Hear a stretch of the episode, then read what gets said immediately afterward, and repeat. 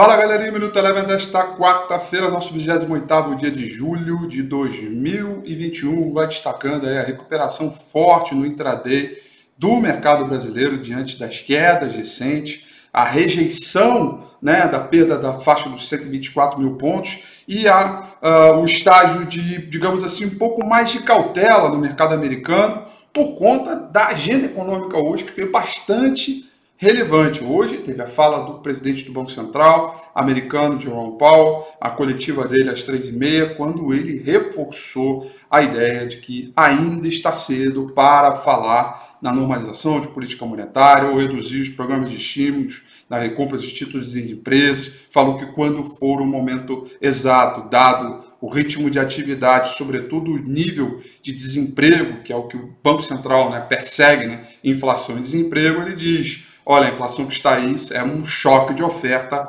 vai voltar, é temporário. Ou seja, ele reforçou o destaque, o discurso dele anterior, não renovou expectativas, embora tenha dito que o próprio comitê é, tem pessoas, né, que, com dirigentes do Fed que estão com opiniões divergentes, mas mesmo assim ele botou o pé firme dizendo que é, ele segue mantendo o seu curso normalmente dos programas de estímulos mensalmente, que, portanto, sem alterações, conforme o mercado, é, e aí surpresa, surpresa para o mercado, quando ele vem exigindo algum tipo de explicação a respeito disso.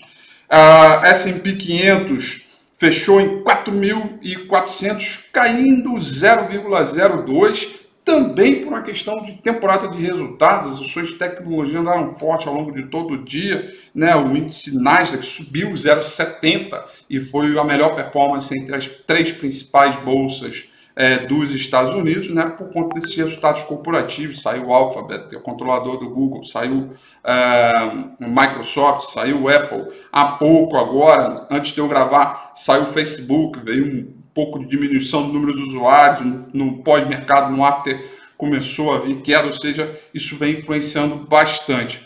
Índice de mercado emergente subiu bem também, depois de dois dias de forte queda, alta de 2,71%, muito influenciado pela queda no dólar. Já vou chegar lá no dólar, o petróleo também teve um dia de é, terreno positivo, subiu 0,17%.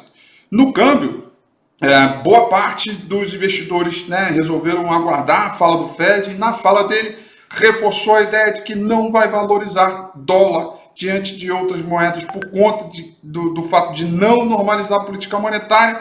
Moedas emergentes valorizaram imediatamente, por aqui não foi diferente. Dólar para baixo, real para cima, dólar aqui, portanto, queda de 1,23%. É, por cento. E aí, com isso, valorização de moedas locais e da própria Bolsa, rejeição da perda de 124 mil pontos, o índice Bovespa recuperou terreno e foi lá de volta para os 126.200 pontos, fechando em alta de 1,34%. Destaque negativo para ações do Ibovespa ficaram para as ações é, de Natura, que caíram 6,38%, e uh, destaque positivo para as ações da VEG, que subiram 8,17% após anunciar um bom resultado e também dividendos aí para os próximos dias para ficar. O Minuto Eleven fica por aqui. Quer ter acesso a mais conteúdos como esse? Inscreva-se em nosso site www.elevenfinancial.com e também siga a gente nas redes sociais. Eu sou Rafael Figueiredo e eu te espero no próximo Minuto Eleven.